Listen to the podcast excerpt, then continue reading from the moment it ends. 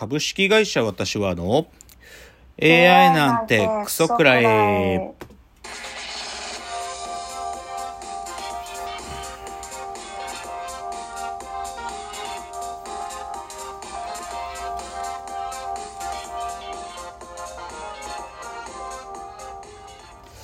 群馬が生んだ怪談時株式会社私は社長の竹之内です。サブカル研修生4代目アシスタントの深谷です。えーこの番組は大喜利 AI を開発する株式会社私は社長の竹之内が AI のことなんかお構いなしに大好きなサブカルチャーについてサブカルリテラシーの低い社員に丁寧にレクチャー言い換えれば無理やり話し相手になってもらう番組です。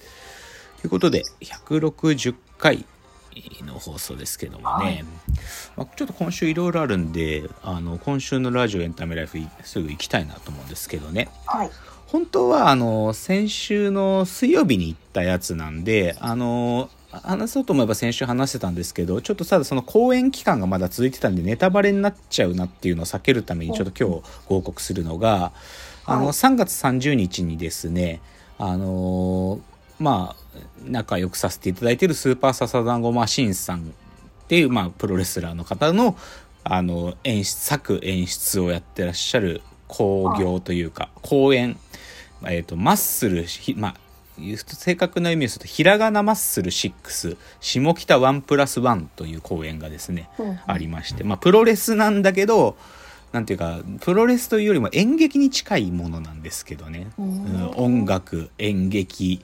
えーううなんだろうないろんな総合芸術という感じなんですけど、はいはい。でそれに酒井さんからご招待いただいて、あのちょっと見てきたんですよそれをね。まあでも僕はこれ毎回あのご招待いただいたり自分でチケット買ってみたいっていうまあいろいろあるんですけど今まで全部このひらがなマひらがなマッスルは1から5までずっと見てきたんで今回。でもちょっとね、は今回は僕がいけないかもっつんでちょっと仕方ない今回は映像で見るかと諦めてたところにちょっとたまたま行けるタイミングでご招待のメールが来てだから見てきたんですけど、でもねちょっとねシチュエーションとしてはね大変そうでした。どういうことかっつうとこのはい。ひらがなマッスルっていうのはそれに参加するレスラーのプロレスラーの方たちの中の必ずその回その公演の時の主役が一人いるんですよ主役の立場になるレスラーの方が。なんだけど、はい。その今回の主役の上野選手がね直前で発熱でねああの検査的には陰性だったんだけどまあちょっと時勢を鑑みて出演後辞退っていうので、本当に本番直前で主役がいない台本に大慌てで作り変えなきゃいけないってことになったんだって。で実際その陰性だって分かるまでも本番の直前だったからはい。なんかすごく大変だったみたい。ていうかまあ大変だったんだよ。で結局どういう風にしたかっていうとはい主役の方が透明人間っていう設定でしょうがなくやったの。それでね。うんなんだけど、で、それでね、だけど、その主役の選手が最後し、プロレス試合するんだけど、でも、はい相手の選手がその透明人間と試合するのよ。なんだけど、これがね、なんかね、まあ、この、なんていうかな、この、なんトラブルが、あによってでも暴いちゃったことは、まあ、そもそもこのひらがなマッスルっていうののさ本質はどこにあるかっていうとプロレスには台本があるよねってことを露骨に表現してるのよ。そう誰も今までその積極的にプロレスには台本があるってことを言わなかったものをはい。この興行は台本がバッチリあってうんで俺はその台本を書くのに毎回悩んでるってことすら作家のススーパーササダンゴマシンが告白することすら含むんだけどでその台本があるプロレスにかつプロレスというのは対戦相手がいなかったとしても熱いプロレスが試合できてしまうってことすら暴いたの今回。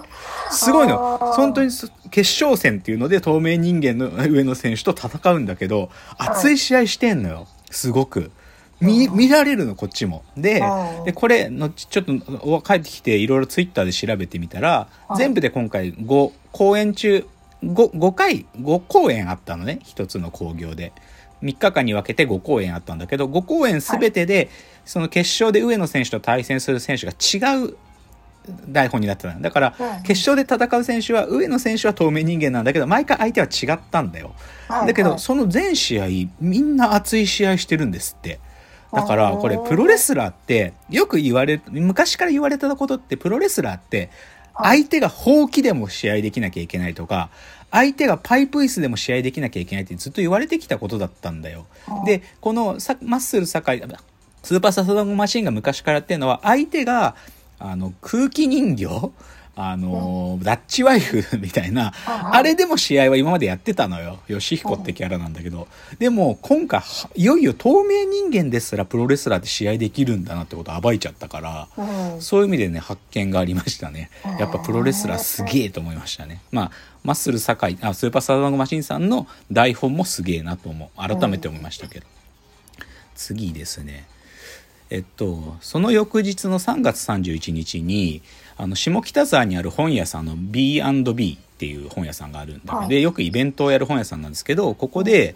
あのーそしてブルータスは続くっていう、まあ僕これ配信で見たんだけど、うんあの、ブルータスの編長く編集長をやってた西田さんっていう編集長が、あの、この前辞められたんですよ。すごい長い。うん。今までブルータス史上一番長い、多分14年とか15年ぐらいやってらした編集長の方が、べ編集長からは離れられた新しい編集長が変わるっていうので、その自分のブルータス作ってきた歴史を振り返るっていうイベントやってたの。で僕ブルータスファンだから一応見とかなきゃって見たんですよ。うん。でこの西田さんが作った企画で僕はもちろんいいのありましたよ。いいのあったし例えばだけどえっ、と居住空間学っていうあのこの西田さんが復活させた回とかがあってそれは昔僕がこのラジオトークの中でもそれはハブ本だとか言ったんだけどはい。でも、い。い企画もあったけど、特に最近は、なんか、もうダメな企画だらけだって、そういう文句言ってたんで、僕はよく。うん。で、でね、でね、その本質ってどこにあるのかなってずっと思ってたの。で、はい。まあ、昔僕この西田さんが出てらっしゃるイベントとかも聞いたことあるから、そもそもこの西田さんって少しこうね、なんていうかな、横柄なパーソナリティっていうか、少しこうやっぱり俺は少しこう、すごいぞっていうことが、まあ出ちゃうタイプの方なんで、僕そのパーソナリティ嫌いだったんだよね。なんだけど、その、なんでなのかななんでこういう態度かなって思ったら、もともと西田編集長っていうのは博報堂から、その、マガジンハウス社に転職してるっていうことが分かり、うんもともと博報堂の人だったんだってことが分かったの。で、それ聞いて、あ、なるほどと思った。あ、博報堂の人だったのか、つって。だから実際ね、このイベントって西田さんって方と、あの、ケトルって雑誌の編集長である島光一郎さんっていう、でもケトルって雑誌も、あれも結局は博報堂の会社なんで、だからこの人たちって博報堂なんの、なんていうか、X 博報堂なんだなっていうか、博報堂のなんかこう手の中にいる人たちなんだなと思って、あ、だからあんまり雑誌で好きな企画はあるけど、なんか、でも鼻につく企画も多いなと思うのは、そこに根源があったんだなってことに気づいたっていう話でした。うんじゃあ次ね。はい。ま、何回か喋ってますけど、群馬の唯一の群馬テレビ制作のバラエティ番組だったジョイントっていうね、ジョイっていう群馬出身のタレントがやってた番組が、あの、最終回を迎えまして、はいはい。で最終回はもうなんか謎の生放送で終わったんだけど、でももうね、次の、ジョイントの次の新番組が決まってて、それが、ダイアンのガチでごめんやすって番組が始まるのよ。もう4月から始まるの。で、ダイアンさんなんて別に群馬に縁もゆかりもないのに、ダイアンがなぜかキャスティングされて、もう新番組の話とかもしちゃってんの、ジョイントの中で。でね、でもこれ僕明らかにね、なんか、このダイアンさんがこの番組受けた理由もそうだし、群馬テレビが期待してることもなんとなくもう透けて見えてるのが、はい。なんか多分ひどいロ、てかそもそもさ、さ制作能力が高くないし予算も少ないんだからむちゃくちゃなロケスケジュールとかなんだよこの群馬テレビの番組なんて。で昔千鳥さんがテレビ埼玉の番組で「いろはに千鳥」って番組やってた時に、はいはい彼らがよく言ってたのは1日8本撮りなんやっつって8回分を1日で全部撮るっていうのを言っててむちゃくちゃなロケスケジュールっていう話を例えば『アメトーーク』とかでうん。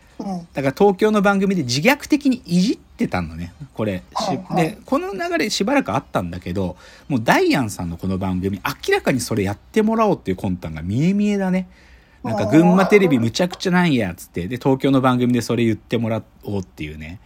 で、かつダイアンの側もおそらくそういうエピソードが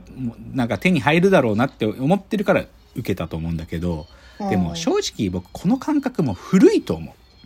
なんかこの自虐的に自分たちはい。の、なんか、なんかこう、わざとしたから、こう、自分たちダメなんすよ、みたいな感じ。で、それを東京で芸人にいじってもらおうっていうのは古いなと思って、なんでかっつうと、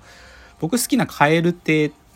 て、まあ、あの、中野さんっていうのが岡山出身で、岩倉さんっていうのが宮崎出身の男女コンビだけど、カエル亭が今、その地元ローカルで自分たちの番組がスタートしてるのよ。うんあの、岡山 RSK 山陽放送でカエル亭のカエル天国っていうのやってるし、これ来週始まるんだけど、テレビ宮崎でカエル亭岩倉施設団、伊藤と肥満とサイダーとっていうのも始まるのよ。で、この二つの番組、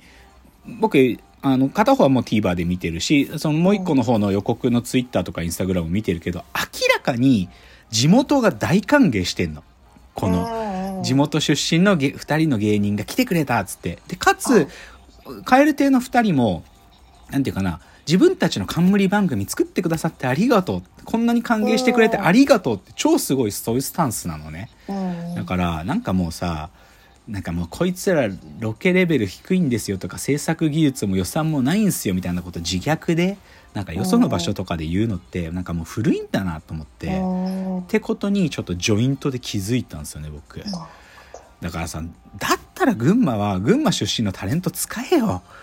で別に自虐言う でもさ自虐言うっていうか歓迎した態度で使ってほしい。何組かいるのよ、チームバナナっていう女漫才師とか、はい。あのタイムマシーン3号ってこれはね昔群馬一番っていう番組やってたんだけどそれとかも終わらせてるから、なんか群馬出身の芸人さんでそっちで一生懸命やれよってすっげえジョイントっていうか群馬テレビに言いたい。予算の使い方下手すぎるっていうか感覚が古すぎる。っていう文句。